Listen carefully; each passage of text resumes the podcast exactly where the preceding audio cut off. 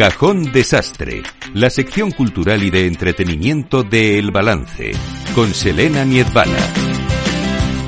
Elena Niesbala, buenas noches. Muy buenas noches, Federico. Bueno, o sea, no tengo palabras para lo de hoy. Esto es un lujo, eh, pero un lujo, lujo, lujo lo que tenemos en el programa. Bueno, desde luego que lo es, eh, no solo por el contexto de la entrevista, sino que ya sabes que personalmente y profesionalmente a mí me hacía especial ilusión esta entrevista, porque hoy vamos a mezclar, yo creo que la esencia de esta radio. Hemos juntado cultura y economía con el galardón literario mm, con mejor dotación económica del mundo. Efectivamente, así es. Eh, y tenemos nada más y nada menos que a un, primer, a un premio Planeta y a un finalista del premio Planeta en esta sección. Así que Así es. Eh, todo para ti. Y ahora, cuando los presentes, eso sí, me vas a dejar que los salude. Hombre, por supuesto, eh, por supuesto. Mm. Faltaría más, es tu programa. Son, pues la, queridísima Sonsoles Ónega, que ha sido esa premiada, ganar, galardonada con Las hijas de la criada. No es su primera novela, ni mucho menos, eh, bueno, ya lo saben, pero es un auténtico placer saludarla e invitarla a que esté hoy en nuestro programa. ¿Qué tal, Sonsoles? Muy bien, buenas noches, muchas gracias. Hola, Sonsoles. Eh, oye, un placer enorme. Eh, Alfonso me va a permitir que haga esto porque, porque Sonsoles es una compañera, eh, una amiga a la que sabe que le aprecio muchísimo desde hace muchos años y que está haciendo un trabajo tremendo, inmenso. La tele es muy difícil y ella lo está haciendo maravillosamente bien. ¿Cuántas ¿Eh? batallas, eh, Federico? Muchas, llevamos muchas encima y las que nos quedan todavía son, eso, efectivamente.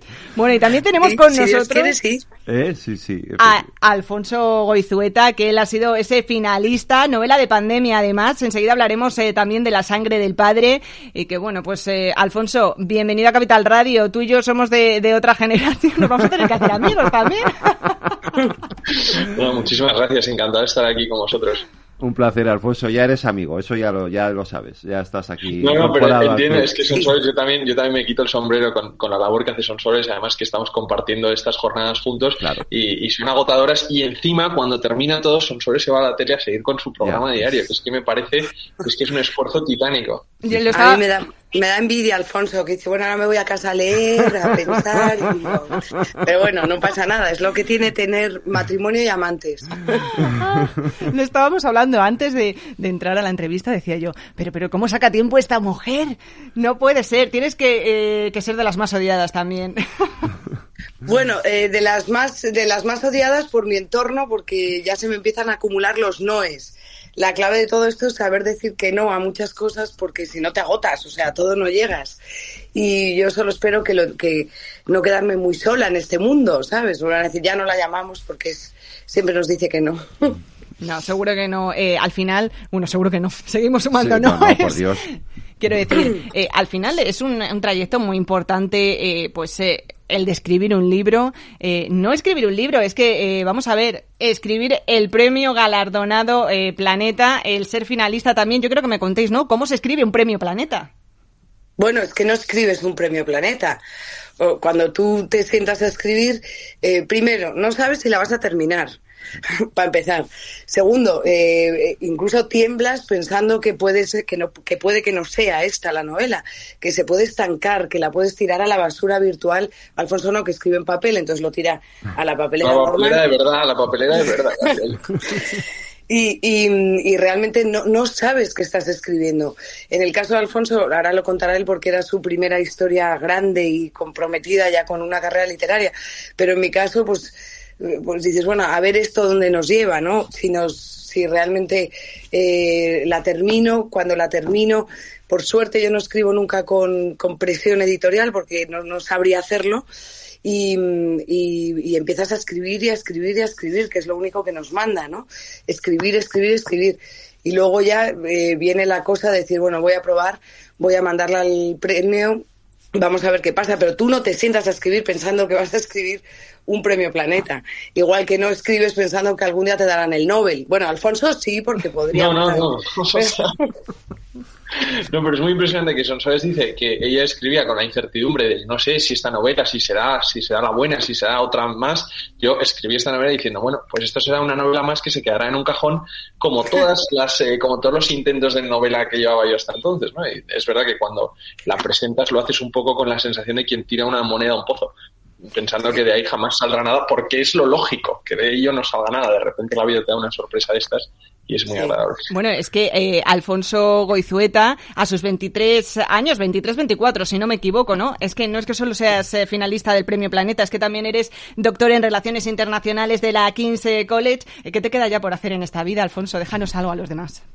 No, bueno, siempre hay que seguir encontrándote retos y encontrándote cosas que hacer, ¿no? Sería un rollo si, si todo fuera previsible y si todo estuviera ya escrito, eso es lo bonito de la vida, ir buscando eh, asideros nuevos, ¿no? En el que buscar cosas nuevas. A mí me encanta también, yo creo, mm, podemos hablar de los eh, fracasos acumulados, porque sin vergüenza alguna, Sonsoles, tú has reconocido eh, en, numerosas ocasiones que has perdido todos los premios literarios a los que te has presentado y has ido a ganar. Bueno, todos no, ¿eh? Todos no, todos no. A ver. Ah, ¿eh? vale, entonces perdona, ¿eh? No, porque, de hecho mi primera novela fue un premio que hallaban a Esquina Obispo, era una novelita corta que presenté a un premio de una pequeña editorial eh, asturiana y ganó el premio. Y luego he ganado muchas pequeñas cositas de relato, pues el, el relato Ay, hemos perdido a Sonsoles. Hemos perdido a Sonsoles. Bueno, vamos hablando, mientras tanto, de, de, la sangre del padre con Alfonso. Oye, cuéntanos, porque al final eh, es lo que dices, ¿no? Es un libro eh, escrito en pandemia. Eh, has tardado, te ha llevado tiempo, porque son más de 600 páginas y eso, desde luego, que requiere dedicación y mucho esfuerzo. Y, y al final es una novela histórica. Eh, ¿Cómo te has documentado? Cuéntanos un poquito más. Queremos conocer esa esencia que has recopilado también de, de su protagonista, un personaje histórico. Bueno, escrita, escrita en pandemia, no, empezada en pandemia y continuada durante tres años en los que ya la pandemia pasó, pero la novela, la novela persistía, ¿no? De alguna forma, en, esos meses de, encierro, la novela era una forma de, escapismo, ¿no? Esta, aunque sea una novela histórica, no deja de ser una novela de viajes, no deja de ser una novela de aventura, ¿no? Alejandro recorre un mundo entero y, y ahora los, los lectores lo comprobarán que el personaje te lleva muy de la mano por todos estos parajes, como me llevaba a mí en esos momentos, de, salir de aquello.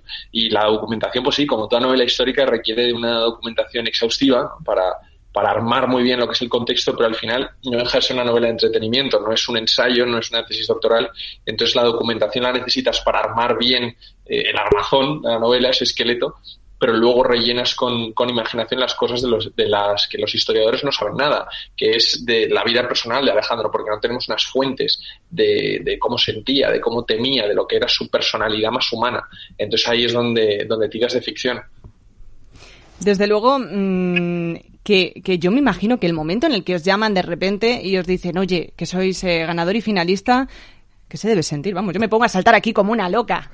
Bueno, no te llaman, tú te ves en una lista, eh, ¿Ah, pasan los meses, te has olvidado incluso de que has presentado el manuscrito a un premio y, de repente sale una lista que creo que son 15 días antes de una nota de prensa que publica Planeta donde aparecen los 10 nombres con los, los seudónimos y nadie sabe que tú eres tú porque vas con un nombre falso, solo tú puedes guardar en tu corazón ese pequeño eh, parcela de emoción que supone estar entre los 10, yo ya con eso me daba por bien vivido y, claro, de repente en, el, en la cena del premio, cuando ves tu, nombre eh, y tu novela que van superando las votaciones hasta el final y ya finalmente abren el sobre y dicen tu nombre, pues, pues no te lo acabas de creer, ¿no? Y además estás con una especie de nube en la que no, no, te acuerdas precisamente lo que sucede. Yo, el único recuerdo que tengo de la cena del planeta es que cuando dijeron mi nombre no veía yo claramente por dónde se subía al escenario. Entonces tuve un momento como de parálisis de decir, ¿cómo subo? ¿Dónde está la escalera que no la veo? Oye, Sonsoles, que ya te hemos eh, recuperado, te teníamos que te había quitado, te había quitado yo premios. De, los fracasos, de los premios a los que te has presentado, de los que has ganado también, y, de repente digo, uy, pero si estoy hablando sola. Pero yo creo que es importante, ¿no? Que al final, pues eh, una profesional con una experiencia, una trayectoria ya tan larga y acumulada, pues eh, sí que es cierto que, que, bueno, muchas veces intentamos, ¿no? el, el premio, el premio, y te he quitado alguno, pero obviamente eh, el gordo eh, ha sido y ha sido besar el santo también, que muchas veces es complicado, ¿no? Cuando estamos... Eh, no besar el santo, perdón, corrijo, porque sí que es cierto que, que no llevas ni uno, ni dos, ni tres, ni cuatro libros, ¿sabes? Entonces, eso no es llegar y besar el santo, eso es esfuerzo. Pero, pero por fin, ¿no? Cuando llega ese reconocimiento tan grande, es como, wow. Sí, no, sobre todo porque, y lo hilo con lo que estaba diciendo antes, que si se me ha escuchado, que, que tú no sabes realmente dónde vas a llegar con la novela. Eh, tienes la seguridad de que la publicarás tarde o temprano, a diferencia de lo que decía Alfonso, que él eh, pensaba que se quedaría en un cajón, eh, pero también ha coincidido con enormes cambios profesionales en mi vida y la tentación de renunciar en algunos momentos en los que estaba muy hasta arriba de trabajo, insisto, sin el compromiso de tener que entregar, sin la angustia de Dios mío, tengo que llegar a cumplir con unos plazos que ha aceptado, todo eso eh, eh, te hace eh, dudar en un momento dado, ¿no? y lo que de lo que más orgullosa me siento es de haber seguido y seguido y seguido pese al, agotamiento crónico en algunos momentos, ¿no?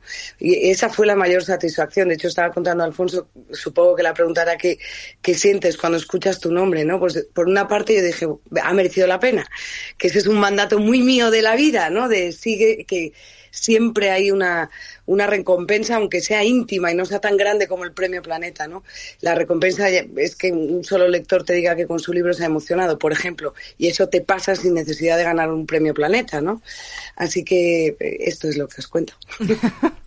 eh, a mí me interesa, ¿no? Eh, mucho indagar en esa parte del destino, porque no recuerdo si fue al recoger el premio o en una entrevista de, estas tantas que estáis haciendo, eh, tanto Alfonso como Sonsoles, em, pues tú siempre dices que te acompaña un concepto en todas eh, tus novelas o en casi todas, que es el del destino. ¿Por qué?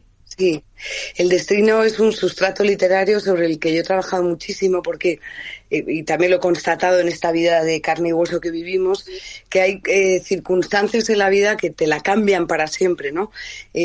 conocer incluso unas persona te puede cambiar la vida, eh, estar en el lugar exacto o en el equivocado en un, en un momento de la vida te la cambia.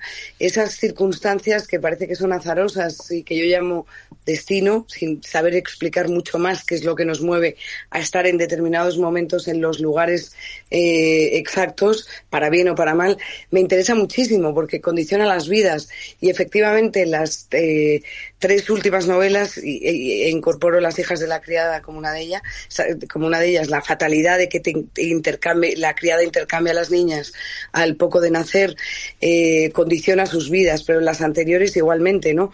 Un, un, encuentro fortuito en un tren entre el que fue jefe de los Mossos de Escuadra en la época de Compines y una señora adinerada y casada en un vagón de que hacía el, el viaje, el tren de Barcelona a La Garriga, le cambió la vida para siempre, ¿no? O sea, que es que a mí la imposición del destino, sus sentencias inapelables, me interesa muchísimo y las he convertido en literatura, al menos en las últimas eh, novelas.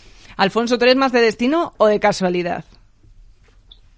Yo soy más de casualidad. Eh, en esto, eh, son Soles y yo que nos nos entendemos en muchas cosas, de repente encontramos estas grandes eh, diferencias. Y yo soy más de, la casualidad, ¿no? De la aleatoriedad de la vida, que es lo, bonito que también puede llamarse destino, pero en mi opinión es todo, eh, todo aleatorio. Eh, al final, en la sangre del padre es, es casi un canto al, al, libre albedrío, ¿no? El título viene precisamente por eso. La sangre del padre es esa idea del destino, de la herencia impuesta, de lo que Alejandro tenía que ser, de lo que sus dioses, su padre de verdad, el padre que él llevaba dentro y que nunca pudo ser, le, le combinaban a ser, y como la novela es él rebelándose contra todo eso, ¿no? Él queriendo deshacerse, esas, liberarse esas cadenas del destino, esa cadena de la sangre y ser su propio hombre. Entonces yo, en, en La sangre del padre es desde luego mucho más el, ese libre albedrío, esta casualidad de cosas que de repente suceden.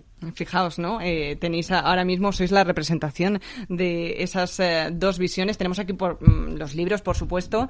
Eh, me gustaría, mm, sé que es difícil, ¿no? En una entrevista en radio con tan poquito tiempo, pero sí que me gustaría profundizar un poco más en la historia, en la esencia de estas novelas, aunque sea de manera muy breve, son soles eh, Alfonso, eh, incluso si nos queréis deleitar, pues eh, con la lectura de un mini fragmento, pues maravilla, poesía para nuestros oídos. Bueno, ¿tienes el libro por ahí, Alfonso? Yo no lo tengo por ahí, no lo tengo por ahí. ¿Dónde tengo una copia del libro? Nosotros tenemos aquí los dos. Esto pasa mucho, ¿eh? No, no eres el primer escritor que le... mi escritorio no tenga yo una copia de mi libro. No eres el primer autor que le pasa que no tiene una copia de su libro. No, sí, estas cosas. ¿Sabes lo que pasa, Serena? Que nos mandaron una caja de Planeta con 10 eh, copias para, pues, para, para nosotros y me han volado. O sea, abrí la caja y volaron es que 10 copias no son suficientes para el autor.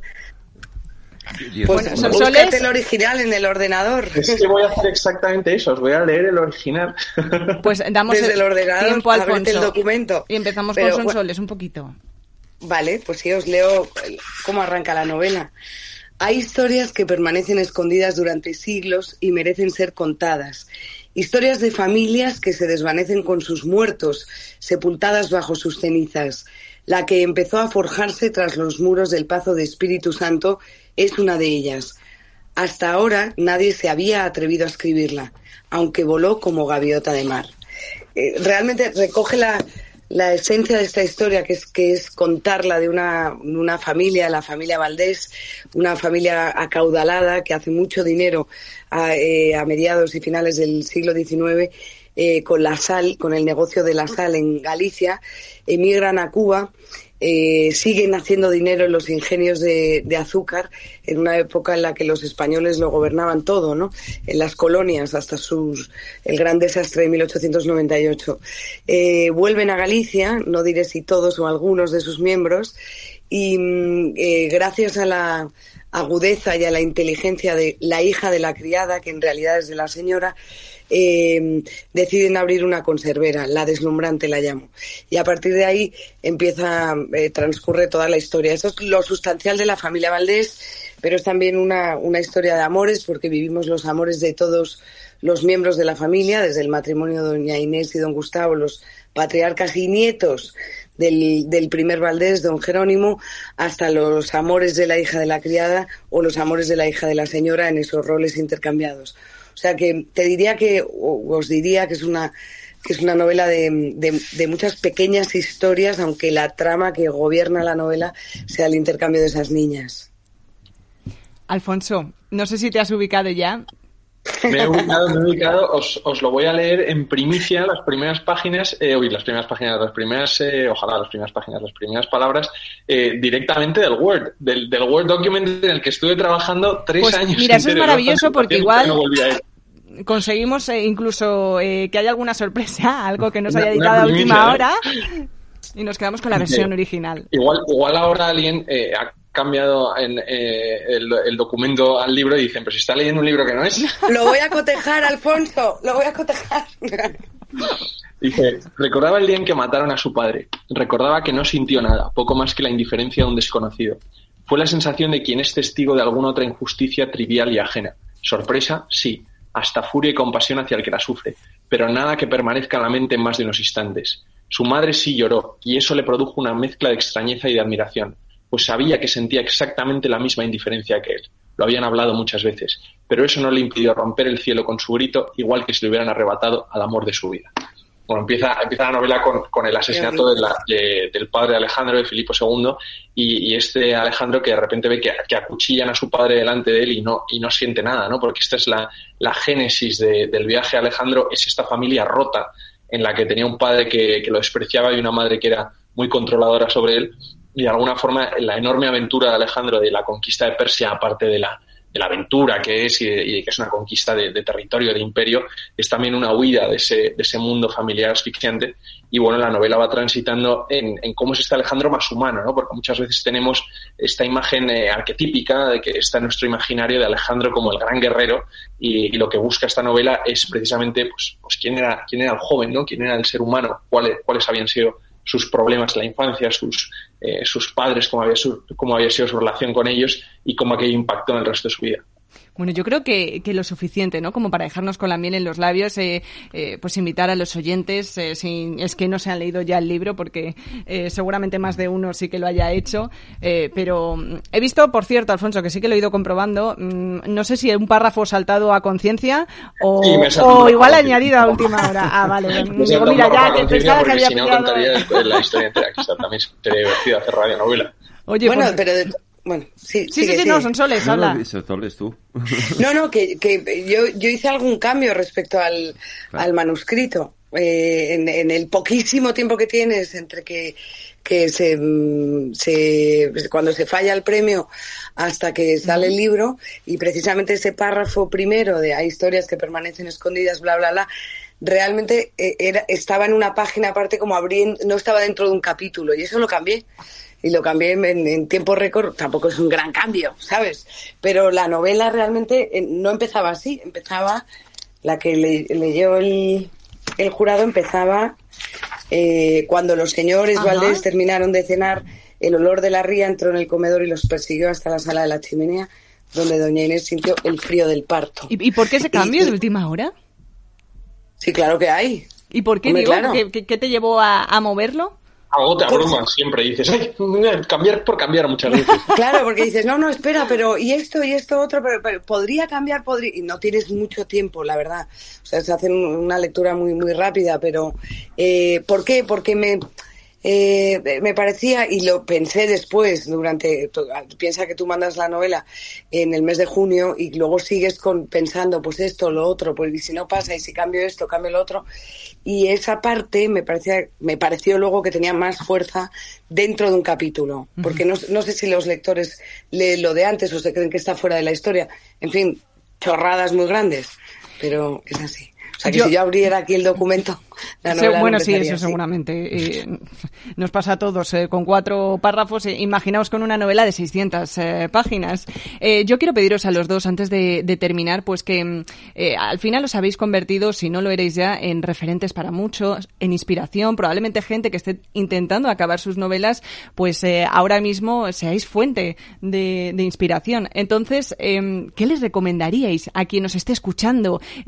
pues que muchas veces está a punto de tirar la toalla diga, oye, mira, que no, no, no termino, eh, no acabo de ver eh, cómo es el empaque, el, el, envoltorio final de esta novela? Jaime, son soles.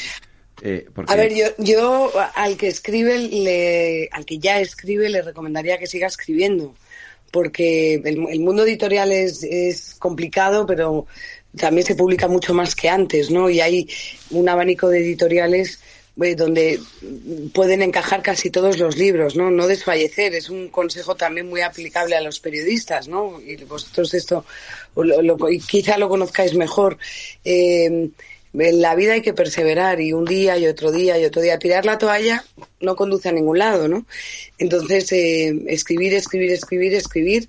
Y mm, yo no tengo agente literario, Alfonso sí tiene, quizás sea una una vía para también para entrar en el mundo de la literatura, no lo sé. O sea, yo esa experiencia no la tengo, sé que hay que funcionan muy bien las agencias literarias que ayudan a llegar a las editoriales, que es muy importante porque tienes que que, que por lo menos tu, tu manuscrito llegue. Yo tengo un montón de cartas de las primeras novelas en las que estoy absolutamente convencida que nunca se leyeron mis libros, nunca. Nunca, estoy segura. Y, te, contestaban diciendo muchas gracias, pero esto no cuadra en nuestra colección. Bueno, pues, pues muy bien. Entonces no sé si la gente en ese sentido te ayuda a que la novela llegue. Pero escribir, escribir, escribir, no desfallecer, no dejarlo, no renunciar. Vamos, lo aplicable a toda la vida. ¿Cuántos periodistas son soles conocemos tú y yo que hemos empezado? Digo hemos porque yo soy uno de ellos, que hemos empezado una novela y nunca la hemos terminado. ¿Ves? Pero entonces, entonces mm, eh, lo que hay que hacer es terminarla. y luego ya. veremos, luego ya la... Pero ¿de dónde sacas tú el tiempo? Si eso es lo que no entiendo. ya, yo tampoco, te juro, Federico, no lo sé. No lo sé, los fines de semana, los veranos aprovecho músico, eh, mucho. Si tengo algún algo a favor es que escribo muy rápido una vez que tengo hecha la arquitectura de la novela. Cuando ya he colocado los andamios, luego ir poniendo los ladrillos no me cuesta, escribo razonablemente rápido. Eh, entonces, eh, pues eso no me cuesta. Cuando me encierro soy capaz a lo mejor de escribirme 100 páginas en 10 días, ¿no? O sea, escribo muy rápido, pero necesito, el trabajo previo es muy importante, el, de, el que te digo, el del andamiaje, el de la trama, el de la definición de los personajes, y eso realmente lo haces teniendo a los personajes todo el rato en la cabeza y, la trama la vas puliendo en, todo momento, es que la novela no te abandona, o sea, no la dejas y dices, bueno, venga, hoy me pongo, no, o sea, es un proceso mm, que no se malinterprete la palabra, muy obsesivo, y y, cuando te pasa, pues la has liado o la has liado, te la ha liado tu entorno, porque ya no quieres hacer ni hablar de nada más que sea de tu libro. Alfonso, tu consejo, porque eh, La sangre del padre tampoco es el primer libro que escribes. Bueno, yo creo que al final eh, eh, siempre hay una parte de, de, mucho miedo, de mucha incertidumbre de decir, bueno, y esto lo estoy escribiendo y qué haré con ello, ¿no? Y lo podré publicar y si no lo voy a poder publicar, pues ¿para qué lo escribo? Entonces, yo mi consejo es desterrar ese tipo de pensamientos. Hay que escribir para uno mismo y tienes que escribir porque, porque verdaderamente te guste y porque verdaderamente tengas eh, una historia que contar y que contarte. Al final, yo no tengo más consejo que decir, escribe como si nadie te fuera a leer, porque lo lógico es que no te lea nadie. Es que esa es, esa, esa es la clave. Luego, una vez acabas la novela, que no hay que tener prisa para acabar, ¿no? Eh, tienes que escribir por el puro eh, placer de, de, escribir. Y muchas veces te peleas con la escritura y eso demuestra que te gusta escribir y que es, y que es tu pasión. Pero si vas pensando eh, en que estás escribiendo con una función útil, de decir, pues quiero escribir una novela para que se venda y que se vendan tantas copias y tal, es que eso a mí me parece una fórmula para el fracaso, pero no en la escritura, sino en todo. Es que hay que hacer las cosas por, por el hecho de hacerlas en sí mismas. La no pasión, ¿verdad? Que es lo que sí. acaba moviendo al final. Yo creo que es la clave del éxito. Muchas veces se nos olvida, vemos más la meta y, y se nos olvida el camino. Y al final, es que meta, yo creo que es lo que decíamos, siempre. La ¿no? propia meta es el, es el, trabajo en sí. Igual la vida. Entonces, la vida se nos pasa pensando en llegar a ciertos objetivos y la vida es lo que pasa mientras. En el durante. Totalmente. Y en eso estoy muy de acuerdo con Alfonso. Yo no he escrito ninguna novela pensando en, ay, ahora, no, porque, porque no tenía, ni siquiera con esta, ¿no? No, te, no sabía dónde, dónde iba a llegar cada una de ellas, ¿no? Y escribí, es verdad que Alfonso siempre lo dice y lo repite, que, que, escribes para uno mismo. Al principio, desde luego, y tienes que disfrutar el, el proceso. De hecho, cuando a mí me dicen, pero tú, pues tú, Alfo, eh, Federico, me estabas, pero ¿de dónde sacas el tiempo? Pues es que para mí es un placer si es que disfruto mucho más cuando estoy escribiendo claro. que luego, ¿no? El, y el viaje de promoción de una novela es muy bonito porque te permite el contacto con los lectores, pero el tiempo de antes es lo más enriquecedor que hay en la vida, lo más. Que luego pasa lo que tenga que pasar, pues bien. Pero es como el periodismo, tú no, te, no, no, tu, no sé, no trabajas porque voy a tener un programa, pues no. O sea, trabajas porque te gusta lo que haces Obvio. cada día. Y cada día suma una carrera. Cada día suma una carrera. Uh -huh. Me sumo a todas estas frases que nos están dejando. Sumo otra también de Alfonso de escribe como si nadie te fuese a leer. Yo creo que es eh, un gran aprendizaje, eh, pero también quiero acabar esta entrevista con, con, citas, ¿no? Yo soy muy de titulares como buena periodista y, y me encanta extraer esa esencia de, de todas las entrevistas eh, que hacemos y, y, de todas las personas que pasan al final por estos micrófonos. Eh. entonces, eh, con una de mi admirada Sonsoles, en este caso no la has dicho hoy aquí, pero sí que la has dicho en otras ocasiones, somos los libros que leemos y de Alfonso también, eh, Coizueta, que escribir dices que es tu forma de aprender. Muchísimas gracias a los dos por haber sacado ese tiempo entre tanta locura, esa agenda ahora mismo tan ocupada. Esta es vuestra casa. No sé qué hacéis, que, que no estáis aquí más. aquí tenéis los micrófonos y nuestra casa abierta ¿eh? para los dos. Qué bien. ¿Eh? Pues muchas gracias, Federico y Selena. Eh, Sonsoles, Alfonso, muchísimas gracias a vosotros. Un abrazo muy a vosotros. Un beso. Bye.